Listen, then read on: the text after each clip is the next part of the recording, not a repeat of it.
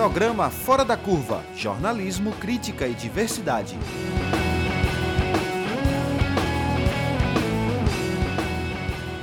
Olá, ouvinte da Universitária 99.9 FM, da Rádio Paulo Freire 820 AM e você que nos acompanha pelas plataformas digitais. Começa agora mais uma edição ao vivo do Fora da Curva. Eu sou Maria Eduarda Rocha, jornalista e professora do Departamento de Sociologia da UFPE. E nosso tema hoje é a instabilidade institucional cada vez maior diante da insistência do presidente Jair Bolsonaro em afrontar decisões do judiciário e questionar o processo eleitoral com o apoio aberto dos militares. Isso para não falar dos ataques pessoais e constantes do presidente aos ministros do Tribunal Superior Eleitoral, TSE, e Supremo Tribunal Federal, STF. A escalada das tensões atingiu um ponto crítico com o um indulto presidencial que livrou da prisão o deputado Daniel Silveira, condenado pelo STF a quase nove anos de reclusão por ameaças aos ministros da corte. O perdão concedido a um condenado por atos antidemocráticos colocou em xeque o poder do judiciário e evidenciou a paralisia do legislativo diante do desrespeito do presidente às instituições. Nesse cenário, o Fora da Curva pergunta: o presidente pode tudo?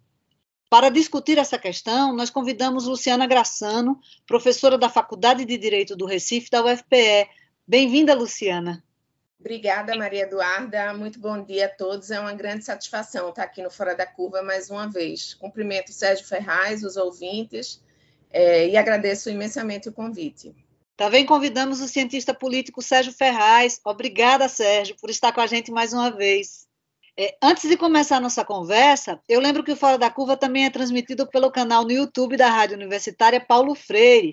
E por lá você pode enviar perguntas e comentários. Você também pode participar pelo Twitter, arroba Fora da Curva.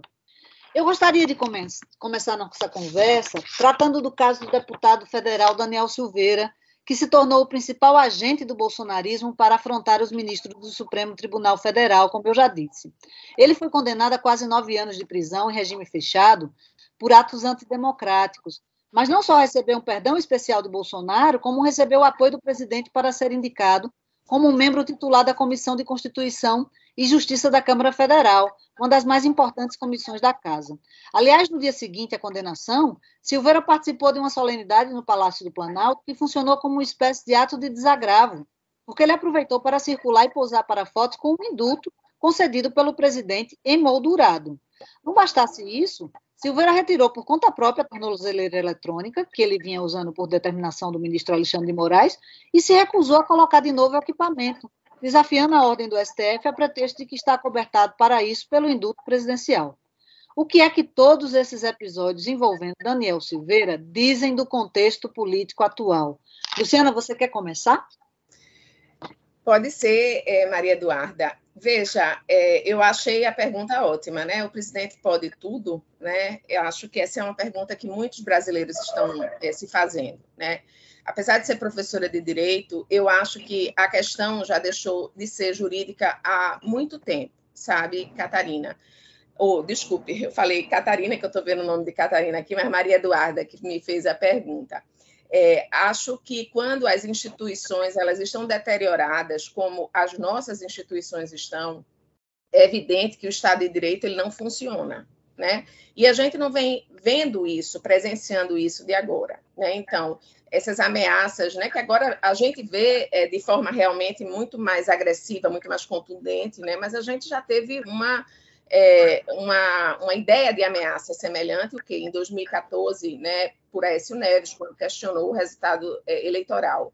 Né, a gente já teve várias né, situações no Supremo Tribunal Federal de flagrante afronta à Constituição, inclusive depois reconhecida pelo próprio Supremo Tribunal Federal, quando anulou aí as condenações contra o, o ex-presidente Luiz Inácio Lula da Silva. Né? Então, a condução coercitiva, a, a ouvida irregular né, de telefonemas, é, a própria condenação sem provas. Né? Então, tudo isso, na verdade, já demonstra que essa situação ela passou né, da esfera jurídica já há algum tempo. Né? Então, por quê? Porque as instituições estão claramente né, estavam em crise, a meu ver, hoje estão completamente deterioradas, né? Então, é, acho que esse indulto é mais uma é, é, mais uma situação que mostra, né? Eu, eu me questiono qual foi o presidente da República. Eu já tenho 50 anos e fico me questionando qual o presidente da República, né? Que eu conheço indiscutivelmente nenhum, que eu li a respeito é, muito pouco, né? tenham dado tanta é, razão, tanta motivação né, para impeachment, para processo, para condenação, né, para é, como, como o, o Bolsonaro né, é, nos deu. E até hoje a gente vê que não funciona, não funcionou, não, não, não, não nada pega, né? Mas essa é uma situação, na verdade, que eu queria é, frisar que não é de hoje, né? É, uma, é um estado, na verdade, de degradação que está sendo de, construído, é, na verdade, ao longo das anos, dos anos e bastante agravado, né? Nessa nessa, nessa, nesse governo de Bolsonaro, que se aliou, na verdade, com é, é, as Forças Armadas. A gente hoje vê uma ameaça. Né? Você vai olhar para a Folha de São Paulo hoje, é, Bolsonaro diz que fará auditoria privada nas urnas e adota tom de ameaça ao TSE. Ministro da Defesa pede que o TSE divulgue questões de militares sobre as eleições. Né? Então, você você vê claramente uma presença, uma militarização evidente aí da, da, da, da política, da vida civil, né, como a gente é, não presencia, na verdade, desde a, a, redemocratização. Então, acho que o perigo é, é, evidente, é iminente. Né? Acho que dificilmente as eleições é, de outubro e novembro vão ser eleições tranquilas. Não vejo esse cenário realmente. Né? Acho que esse, esse indulto, na verdade, de Daniel é, Silveira, é, ele veio com é, duas, duas, duas razões de ser. Na verdade, o que Bolsonaro, né, a tática dele né, é criar essas cortinas aí de fumaça, é criar esses episódios né, para poder desviar né, o, o, assunto principal, que é a realidade econômica, a realidade é, social brasileira, né? Então, assim, é, é, o que é que o, que é que está pegando realmente é o quê? É o desemprego, é o preço é, da alimentação, é o preço da gasolina, da luz, é, é a fome que voltou, é, a, a, a, o endividamento do brasileiro. Então, assim, na, toda vez que ele cria essas situações de crise contra o poder é, do Supremo Tribunal Federal, ele, na verdade, tira o foco de todas essas questões. Eu acho que essa é uma das razões de ser dele levantar tanto né, essas questões, é, é, na verdade, ele se é, é, pautar né, a, o seu governo, a sua gestão em criar crises institucionais e também é, em todo esse discurso de moralidade, para tirar o, o foco da situação gravíssima que a sociedade e a economia brasileira vive na atualidade e também para preparar aí um terreno né, de confronto com o Poder Judiciário, com a cúpula do Poder Judiciário, justamente para é, uma, uma, uma, um questionamento do resultado eleitoral em, em outubro é, é desse ano que a gente está vivendo. Então, é uma situação, a meu ver, bastante preocupante. Acho realmente que a questão ela já, na verdade, superou né, já há algum tempo, né, a questão de análise jurídica, né, isso é possível, não é? É evidente que não é possível, né? Você tem uma decisão do Supremo Tribunal Federal num dia e no outro você tem um indulto do presidente da República, né, com des... é evidente desvio de finalidade, né? Então, assim, é, na verdade, se você fizer uma análise formal, né, do instituto, pode até chegar a uma conclusão de constitucionalidade, mas é, é evidente o desvio de finalidade é, do, do, do, do, indulto que foi, que foi é, conferido aí pelo presidente da República, mas eu realmente acho que isso não é, é na verdade, o, é, é o grande, né, o, o, grande debate, o grande, a grande questão do momento, sabe? Eu realmente acho que a gente tem que voltar os olhos para a crise realmente institucional, com a presença evidente aí de uma militarização da política, da vida civil, tá? e também para a, a situação realmente que, que nós estamos voltamos a experienciar, né, de uma fome, né, você sai nas ruas, você vê os cidadãos né, é, é, é, esfomeados, né, você vê as pessoas, as famílias sem, sem, sem conseguirem fazer compras no supermercado, as taxas de desemprego é, subindo a cada dia, o, o, o, endividamento brasileiro também mais alto, é, registrado desde que ele começa a ser medido, né, em, desde 2010. Então, assim, acho que essas questões todas, elas precisam estar na nossa pauta de discussão. É evidente que é, é, é importante a gente falar sobre o induto, né, é, sobre a, a, a, o desvio de finalidade desse induto, né, para deixar claro que não é correto, que não é legítimo, que não é constitucional, que não é legal, né? Mas já há muito tempo a gente tem situações é, evidentes de ilegalidade, de inconstitucionalidade, já há muitos anos, né? E a falta da resposta institucional, a falta da resposta institucional à altura, né? Você veja, lembra que é, eu acho que é, é a, a própria comissão, a própria comissão de ética da Câmara, em 2021, é, é, é, julgou esse Daniel Silveira e o absolveu quando ele disse que ia surrar com um gato o ministro do Supremo Tribunal Federal. Então, assim, é, é uma, é, é uma situação, na verdade, permanente já há alguns anos de afronta às instituições, de afronta ao poder do Supremo Tribunal Federal, é, de, de, de, uma afronta do Supremo Tribunal Federal ao próprio texto constitucional. Então, o que, o que mostra mesmo que as instituições elas estão não mais em crise, mas eu, eu vejo uma, uma crise, uma situação é, de crise mais ainda acentuada. É como se fosse uma deterioração mesmo, é, que a gente não consegue, diante de tantos absurdos, fazer com que essa, essa, é, é, é essa esse presidente, na verdade, esse, esse nosso é, governante, ele, ele tenha limites, né? E aí, a cada vez que não se coloca limite, o, o, a, o, o espectro aí de, de possibilidades de ele cometer arbitrariedades, ilegalidades, inconstitucionalidades, abusos, aumenta. Sérgio, um passo a mais na deterioração da nossa democracia? Então, é, concordo basicamente com a linha de análise que, que Luciana apresentou. Eu acho que a gente está já, uh, digamos assim, uh, o esforço de determinados setores do governo de virar a mesa diante de uma eventual derrota nas próximas eleições presidenciais, esse esforço já foi deflagrado, ele já está em andamento. Né? O que a gente está tá assistindo nesse exato momento é uma agudização do cerco do governo com respaldo de parte das Forças Armadas uh, diante do Judiciário. A ideia é desmoralizar profundamente o Supremo Tribunal Federal e o Tribunal Superior Eleitoral, de modo a tirar desses dois tribunais o papel de árbitro de eventuais controvérsias que venham a surgir no desenvolvimento de uma eleição que a gente já sabe que vai ter, pela primeira vez, desde a redemocratização, um grau de violência inédito e um grau de violência fomentado pelo próprio atual presidente da República. Eu diria que, se a gente quiser traçar, a gente pode traçar vários intervalos de tempo. Eu acho que talvez o intervalo mais ambicioso para a gente compreender onde nós estamos, ele remontaria talvez a 2013, né?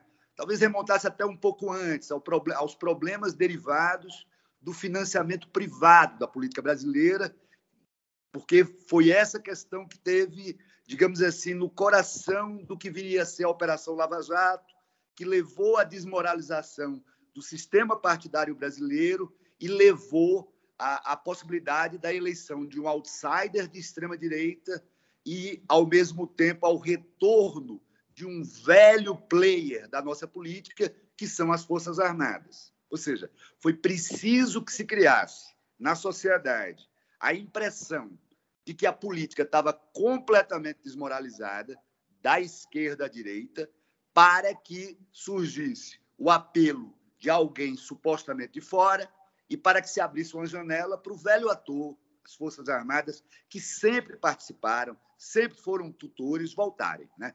Mas se a gente quiser ser mais, mais próximo, eu diria o seguinte, que o, o, a gente pode pensar a, a degradação brasileira olhando um arco dos últimos quatro anos, onde no início desse arco está o tweet do general Vilas Boas, em 2018. E essa semana esse arco fecharia provisoriamente com a nota do Ministério da Defesa exigindo do Tribunal Superior Eleitoral que ele uh, uh, divulgue todos os questionamentos que foram feitos pelos militares. O calibre e a intensidade são diferentes, mas o propósito dessas duas atitudes é a mesma: é coagir, é intimidar, é, é tentar excluir um resultado, é fazer com que a eleição aconteça, mas com que ela só possa produzir o resultado que os círculos que estão no poder desejam. Né? Agora, eu acho interessante a gente refletir como a gente chegou aqui, não apenas olhando para o ímpeto dos autoritários, porque o ímpeto dos autoritários é, nunca foi velado no Brasil. Bolsonaro nunca escondeu que o que ele quer é uma revanche completa contra a Constituição de 88 e contra todas as conquistas civilizatórias. Na verdade, é bem além disso. É, quando a gente olha para o bolsonarismo e vai na essência do bolsonarismo, o bolsonarismo é uma proposta que eu diria pré-robesiana. É uma proposta é, é, é, é, pela qual se impera, pela qual se instala simplesmente a lei do mais forte. Lei do mais forte é essa que, segundo o bolsonarismo, deve ser exercida em qualquer espaço de poder. Daí sua capilaridade para o bolsonarismo, é como se eles liberassem o exercício bruto da dominação em qualquer espaço. Se você tem uma esposa, exerça sua autoridade em cima dela. Se você tem uma birosca, explore seus empregados. Né? Se você tem qualquer oportunidade de exercício do poder, faça isso até o limite você não será punido, não haverá ordenamento jurídico para proteger ninguém. Quer dizer, essa essência do bolsonarismo ela é pré-liberal, ela, ela, ela é pré-estatal, ela, ela, ela vai fundo, séculos, na, no reacionarismo. Mas antes de encerrar, eu só quero deixar um ponto que eu acho que a gente tem que discutir. A gente não chegou aqui porque os autoritários querem ser autoritários. A gente chegou aqui porque, de alguma maneira, a elite política desse país a elite judicial, o empresariado, as forças de esquerda, a própria população não se mobilizou e não cobrou nenhum custo dos avanços autoritários. Como Luciana frisou, a gente vem numa escalada.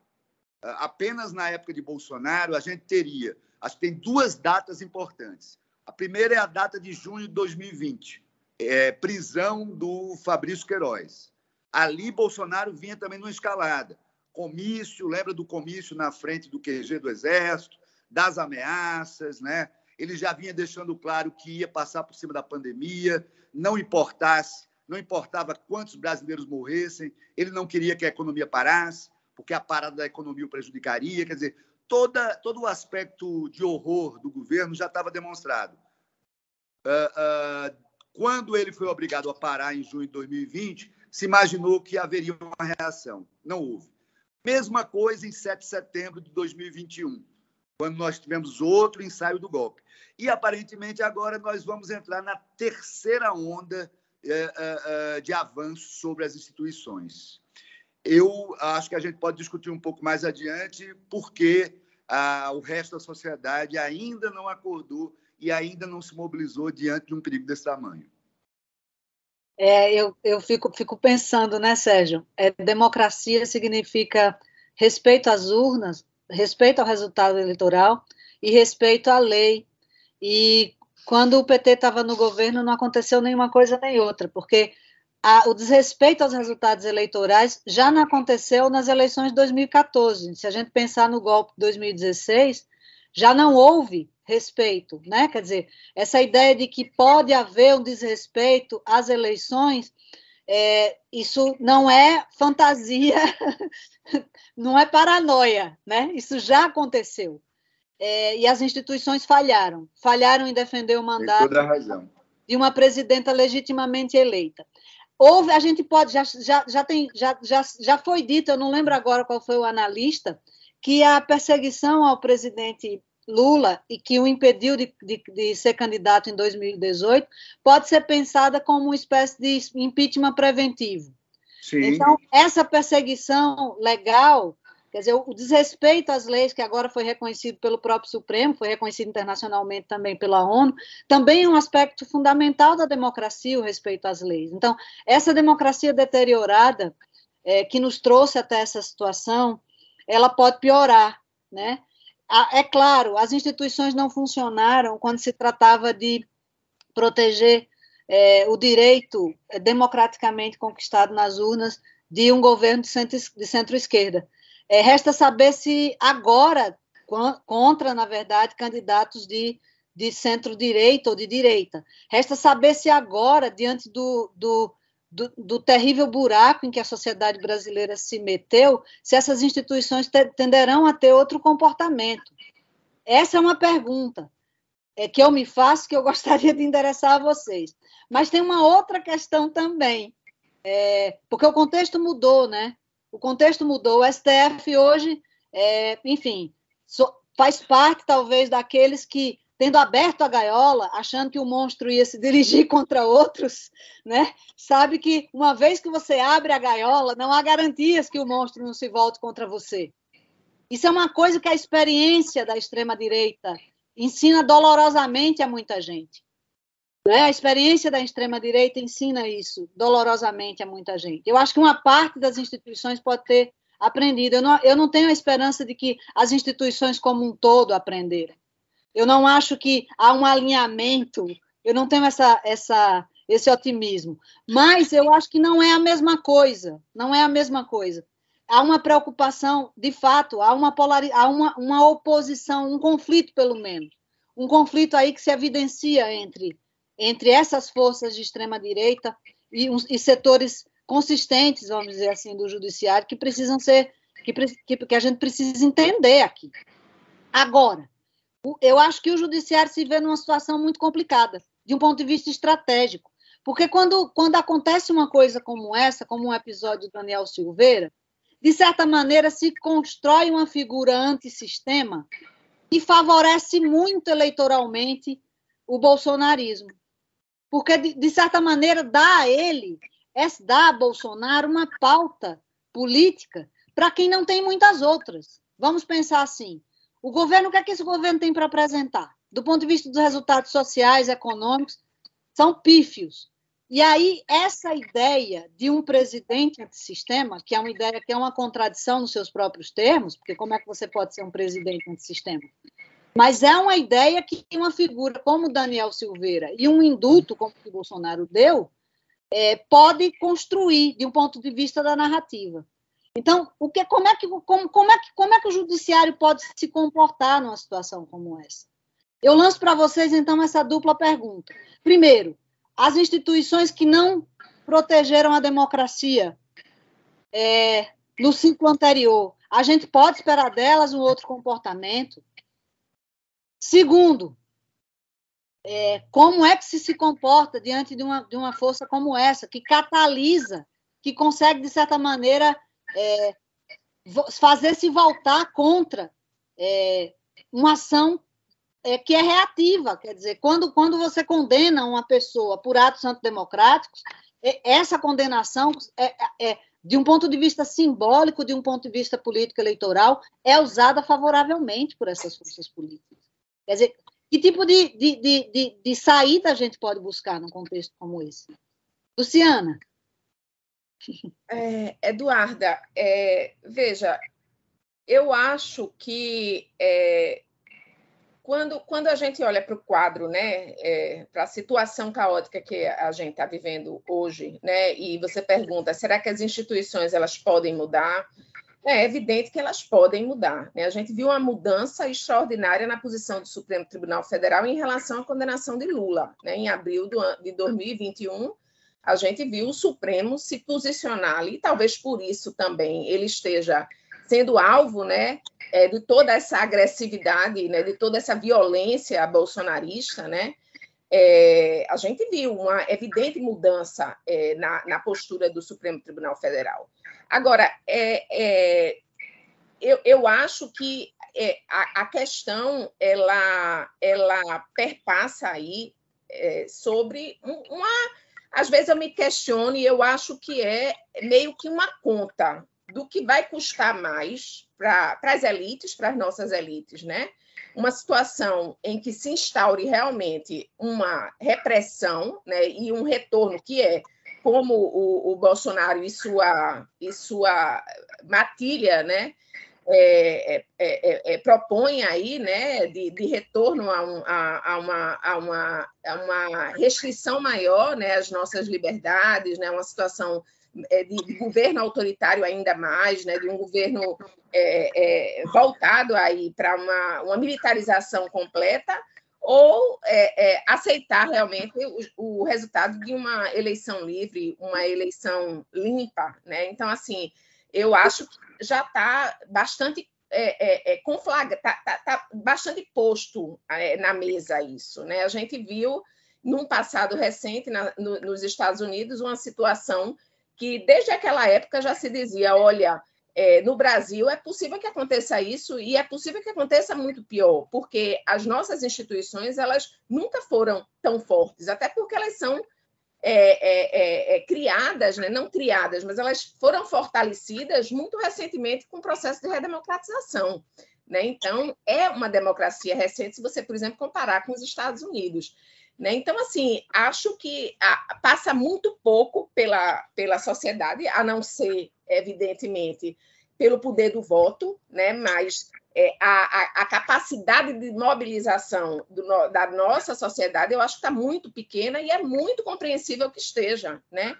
É, os brasileiros e os, os cidadãos do mundo estão há dois anos aí é, tentando sobreviver a um vírus, né? Aqui a gente com agravante de estar tá vivendo um governo que se associou, no caso, ao vírus, né? Agora a gente está com a sociedade, é, grande parte da nossa população aí matando um leão por dia para poder levar comida para a família. Né? Então, assim, como é que a gente vai poder esperar que uma sociedade fragmentada dessa ela se mobilize realmente para é, para alterar esse estado de coisas. Né? Então, eu acho que, lamentavelmente, nós, estamos aí, evidentemente que com a força aí do voto popular, é, de se mudar essa situação a, a partir de uma mudança é, é, é, é de, de, governo, né, que a gente é, espera que aconteça a, em, em outubro, né, mas passa necessariamente por uma é, afirmação das nossas elites políticas de que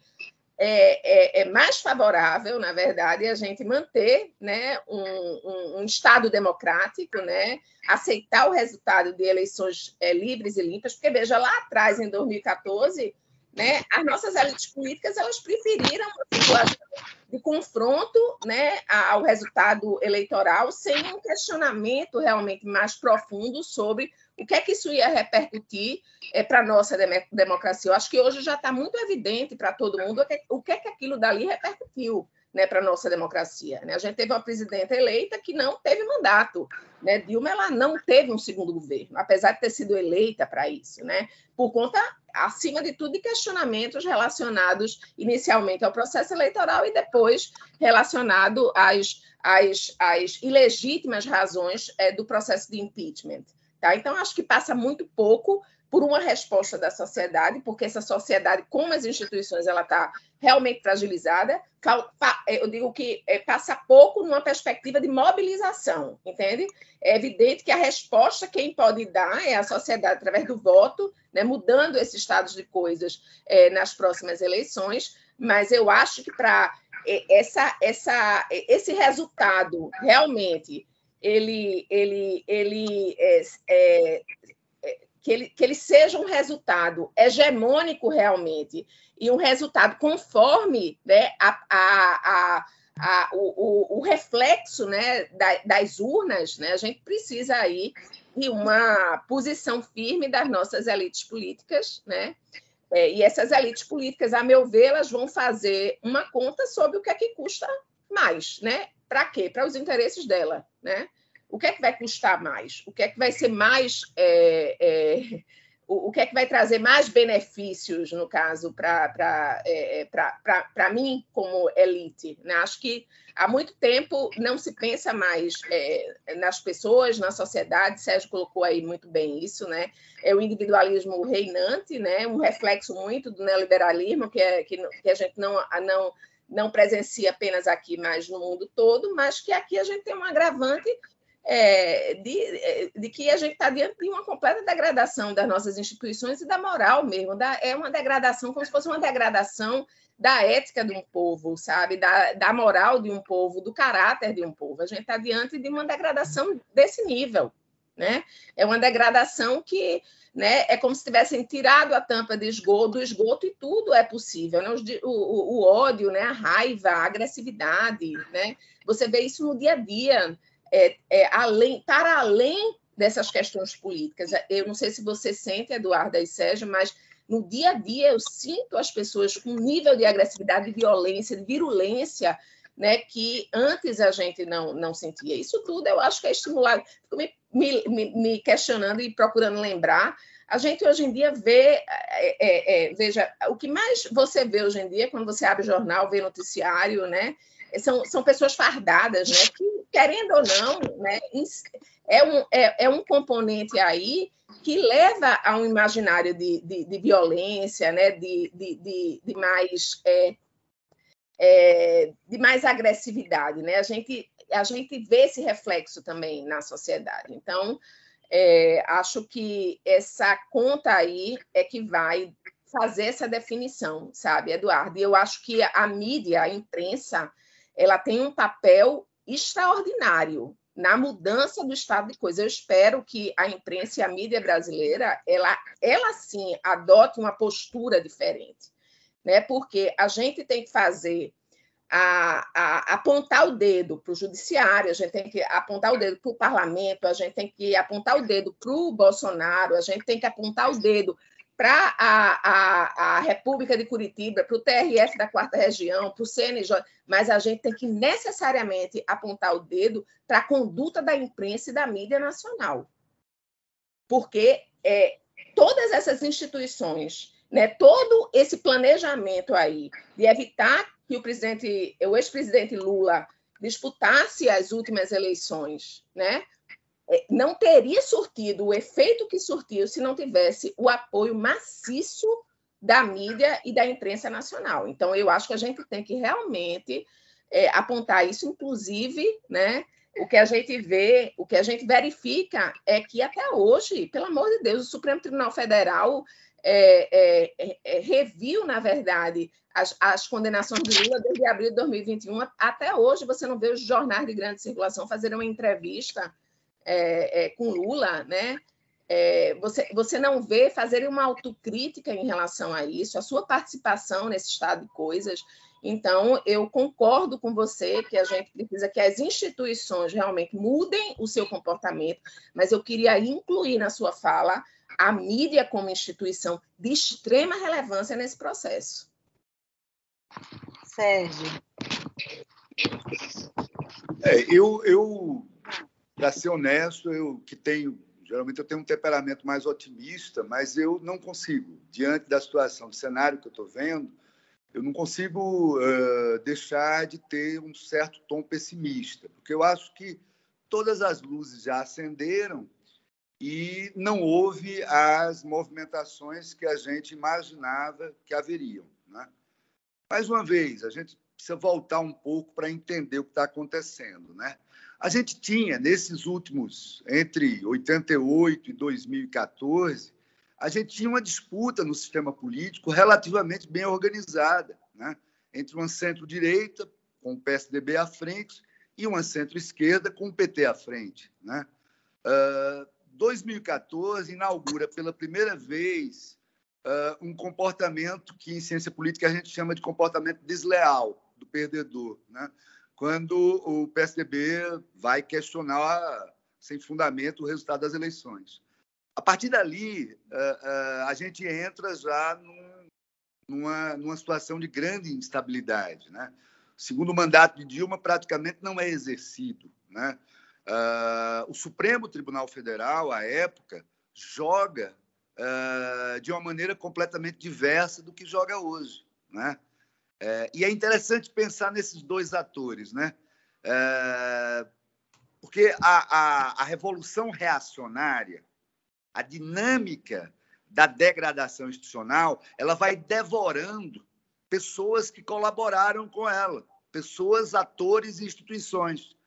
Veja que hoje o PSDB não exerce nenhuma hegemonia mais na ala conservadora da sociedade. Foi atropelado por uma extrema-direita muito mais truculenta. E o próprio Supremo Tribunal Federal, que conestou a Lava Jato, que foi leniente com todo aquele arsenal de arbitrariedades, né? esse mesmo Supremo Tribunal Federal hoje é alvo.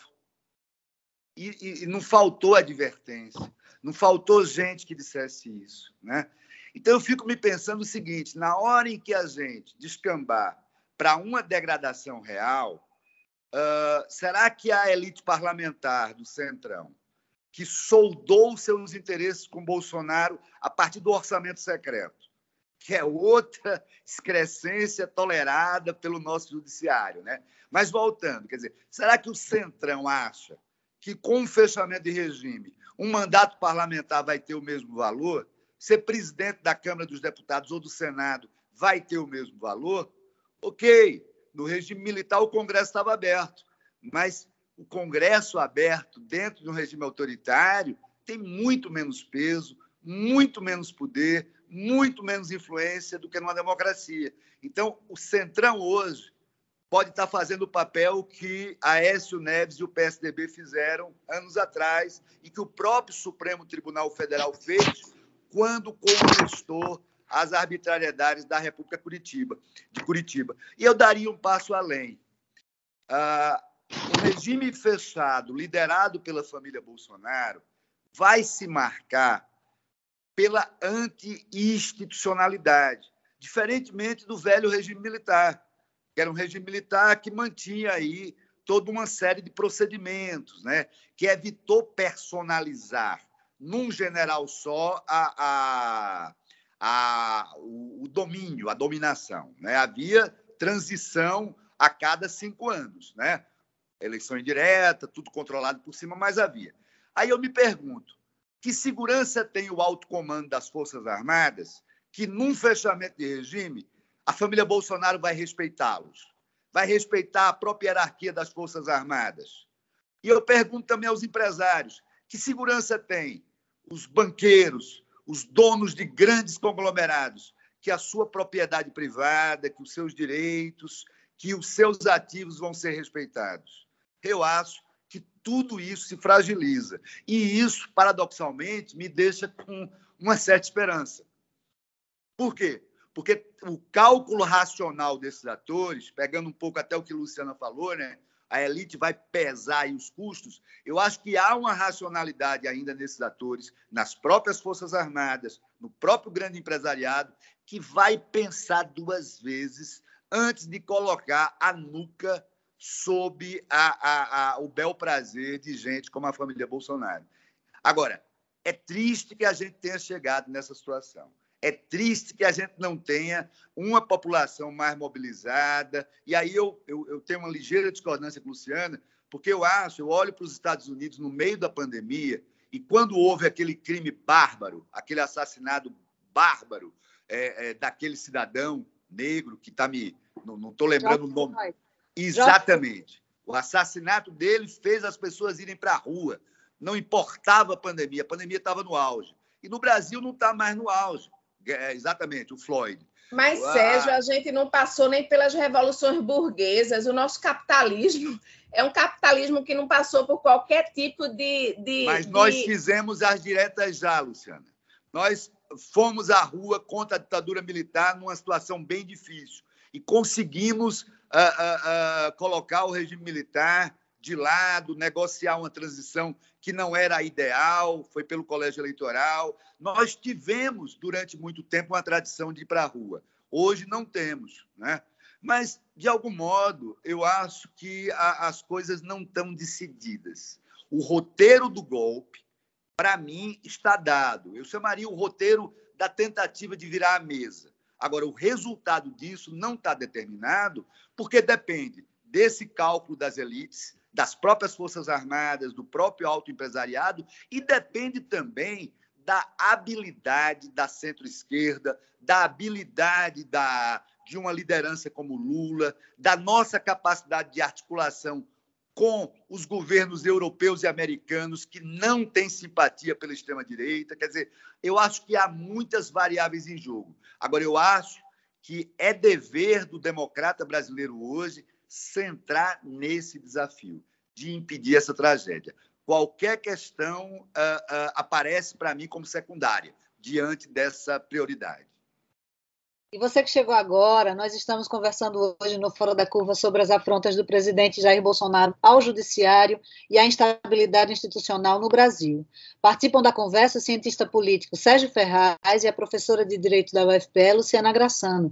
Eu lembro que você pode enviar perguntas pelo Twitter, arroba Fora da Curva, ou através do YouTube da Rádio Universitária Paulo Freire, onde nós estamos com esta transmissão ao vivo. Bom, eu, eu não sei se eu corro ou se eu choro diante de tudo que foi dito aqui.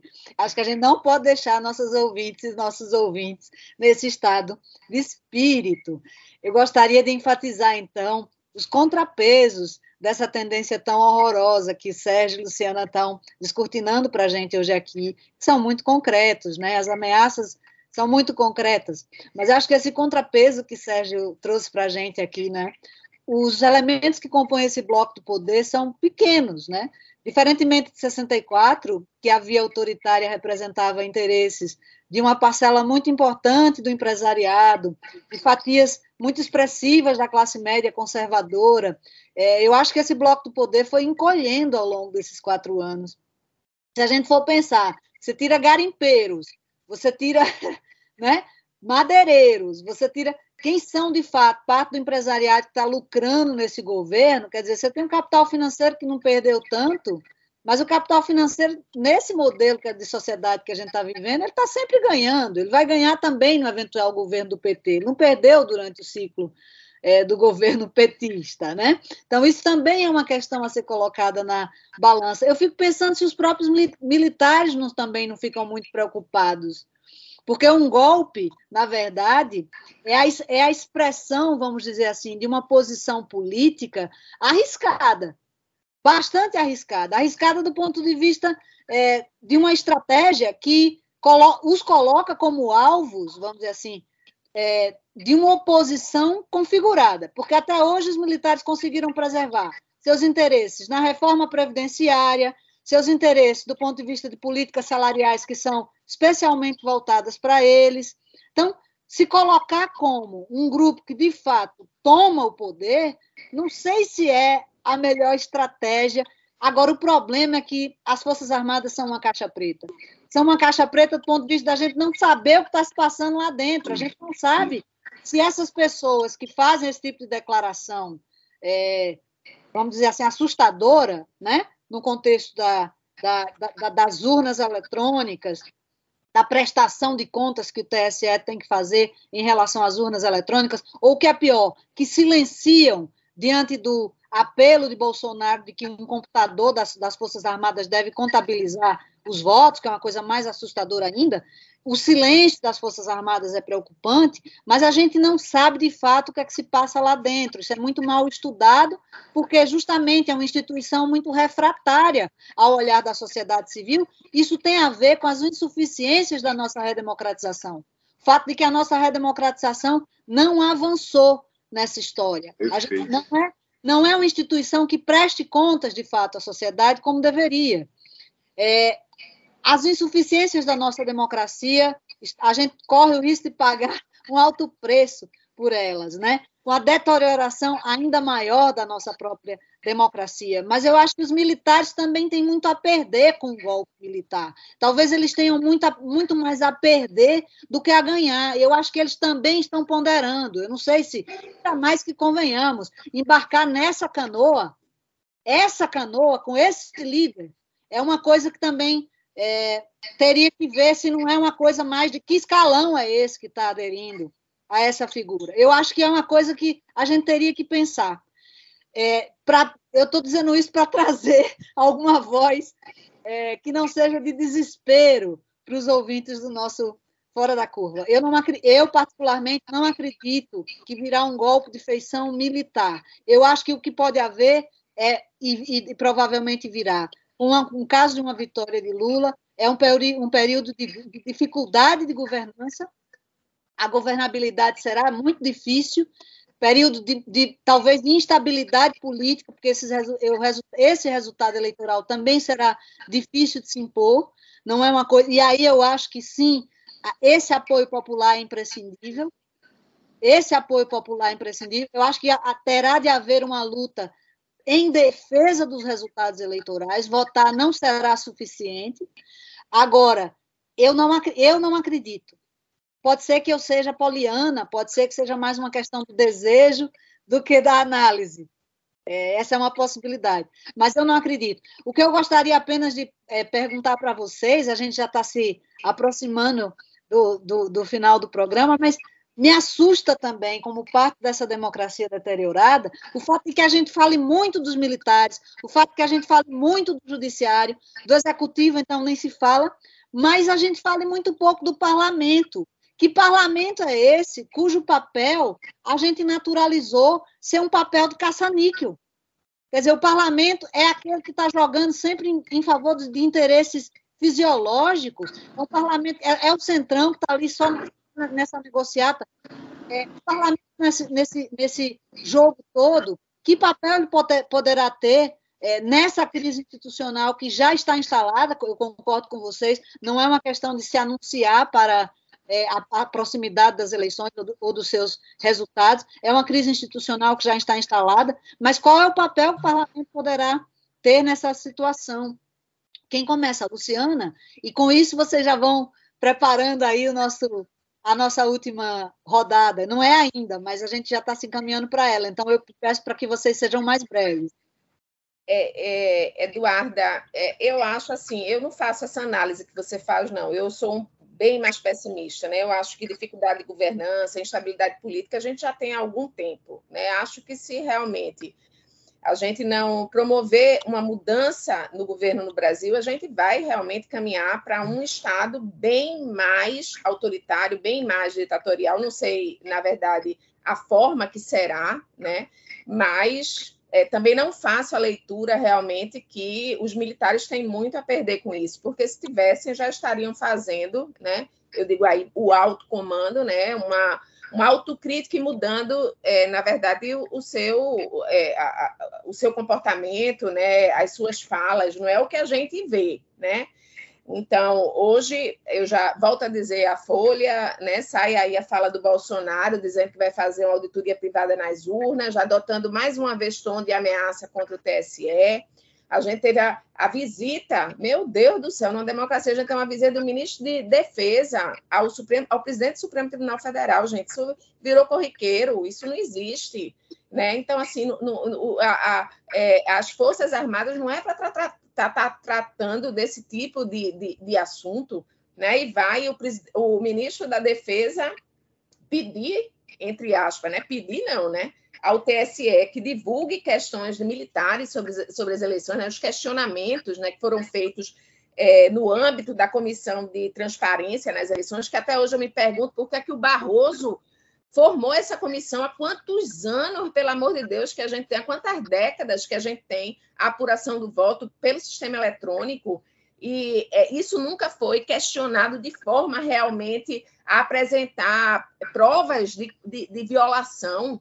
Né? Então, assim, por que essa comissão de transparência? E por que colocar, na verdade, é, um representante é, é das Forças Armadas né, nessa, nessa comissão? Então, assim, o que é que ele achava? Que ele ia estar tá lá para é, é, para ajudar o processo eleitoral? É evidente que não, o que a gente está vendo, está minando. Inclusive, o próprio Barroso já fez essa fala. Né? O próprio Luiz, é, Luiz, Luiz Barroso já fez essa fala, que, a, que o representante estava lá não era para ajudar, não era para dar mais transparência, não era para auxiliar, era, na verdade, para é, tumultuar o processo e gerar toda essa situação é, de desconfiança, né, em especial na, na, na comunidade aí bolsonarista, é, que, que usa né, é, esse mote aí da fragilidade que não existe, né, até que se prove em contrário é, das urnas eletrônicas no processo eleitoral. Então, eu, eu, particularmente não faço essa sua avaliação. Acho que se a gente tiver um segundo governo de Bolsonaro, vai ser seríssimo. Acho que a gente está diante de uma crise realmente que precisa ser resolvida esse ano em outubro, que não vai ser fácil de se resolver, porque talvez não é, dependa apenas de se ganhar uma eleição, tá? Como você disse, né? A gente vai ter que manter né, o resultado dessa eleição, coisa que a gente não conseguiu em relação ao governo da Dilma. Né? A gente não conseguiu ali, a gente teve um processo eleitoral legítimo, né? apesar de questionado, mas legítimo. Ela, como o Sérgio colocou aí, ela não chegou a começar a exercer o seu segundo mandato, né? ela foi impedida é, é, por um processo em que não existia crime de responsabilidade. Meu Deus do céu, eu lembro, eu fui várias vezes em Brasília, vários professores da Faculdade de Direito do Recife, titulares da USP, titulares da UFMG. Já está tá com o tempo mais apertado, Luciana. É, então, assim, é, é, a, minha, a minha esperança, na verdade, é em relação à comunidade internacional. Né? Eu acho que se houver um golpe em relação ao resultado das eleições livres, né, pelo, pelo, é, é, pelo que a gente tem visto né, de Lula na capa da Time, que é a maior revista na, na, é, do mundo, né, você vê também já o diretor da CIA é, dizendo que o né, divulgando aí falas de que o, o presidente Bolsonaro é, de, não deveria questionar é, o resultado das eleições. Então, eu acho que é, existindo um, uma situação dessa, né, no, com, diante de um resultado desfavorável a Bolsonaro, essa essa posição aí é, é, internacional contrária né, a, uma, a uma burla ao sistema eleitoral, ela vai, ela vai pesar muito. Sérgio, um minutinho. É, a situação é crítica. Eu acho que na geração da gente, a gente nunca enfrentou isso. Né? Acho que Maria Eduarda tem toda a razão quando ela, ela aponta para as insuficiências da redemocratização lá atrás. Foi essa, essas Forças Armadas que nós estamos vendo hoje, completamente alheias à realidade social, econômica, política, cultural brasileira, e, e que tem um discurso muito mais parecido com o discurso do presidente da República do que a gente imaginava, elas são, são fruto desse processo. Uh, os civis, quando eles retomaram o poder nos anos 80 e 90, eles não enfrentaram a questão de uh, controlar as Forças Armadas. Houve avanços, houve a criação do Ministério da Defesa, mas, por exemplo, toda a parte de educação das Forças Armadas ficou fora da LDB, da Lei de Diretrizes e Bases. A gente nunca discutiu a, a, a, a formação de, uma, de, umas Forças Armadas realmente uh, uh, democrática, integrada na Constituição de 88. Estamos pagando esse preço, estamos pagando outros preços. Eu, para não ser tão pessimista, embora o meu olhar realmente seja um olhar de grande preocupação, eu diria que o roteiro da tentativa de realmente degradar a democracia não só está pronto, mas está em movimento. Mas o resultado final ainda está em aberto e vai depender de tudo isso. Vai depender do que as forças democráticas vão fazer, vai depender do cálculo das próprias elites sobre o que lhes interessa e vai depender da nossa capacidade de articulação com os governos europeus e com o governo americano, que demonstram capacidade de respaldar a nossa democracia. O resultado está em aberto. Esperemos que tenhamos um final menos infeliz. Muito obrigada a vocês. No Fora da Curva deste dia 6 de maio de 2022, nós conversamos sobre as afrontas do presidente Jair Bolsonaro ao judiciário e a instabilidade institucional do Brasil. Agradeço muito a participação do cientista político Sérgio Ferraz e da professora de Direito da UFPE, Luciana Graçano. Agradeço também a você que nos ouviu através das da Universitária FM 99.9 e da Rádio Paulo Freire 820 AM ou nas plataformas digitais. O Fora da Curva fica por aqui. Não esqueça que toda sexta-feira o programa é transmitido ao vivo, com reprises ao longo da semana. Esta edição também fica disponível nas plataformas digitais. É só procurar Fora da Curva para encontrar o podcast na plataforma de sua preferência. A produção desta edição foi de Ivana Festini. Nas redes sociais, José Dionês Júnior. Coordenação das redes sociais, Cecília Lima. Coordenação de transmissão e streaming, Catarina Polônio. Operação de áudio na Universitária FM, Marco da Lata. Acompanhe as redes sociais do Fora da Curva e até o próximo programa.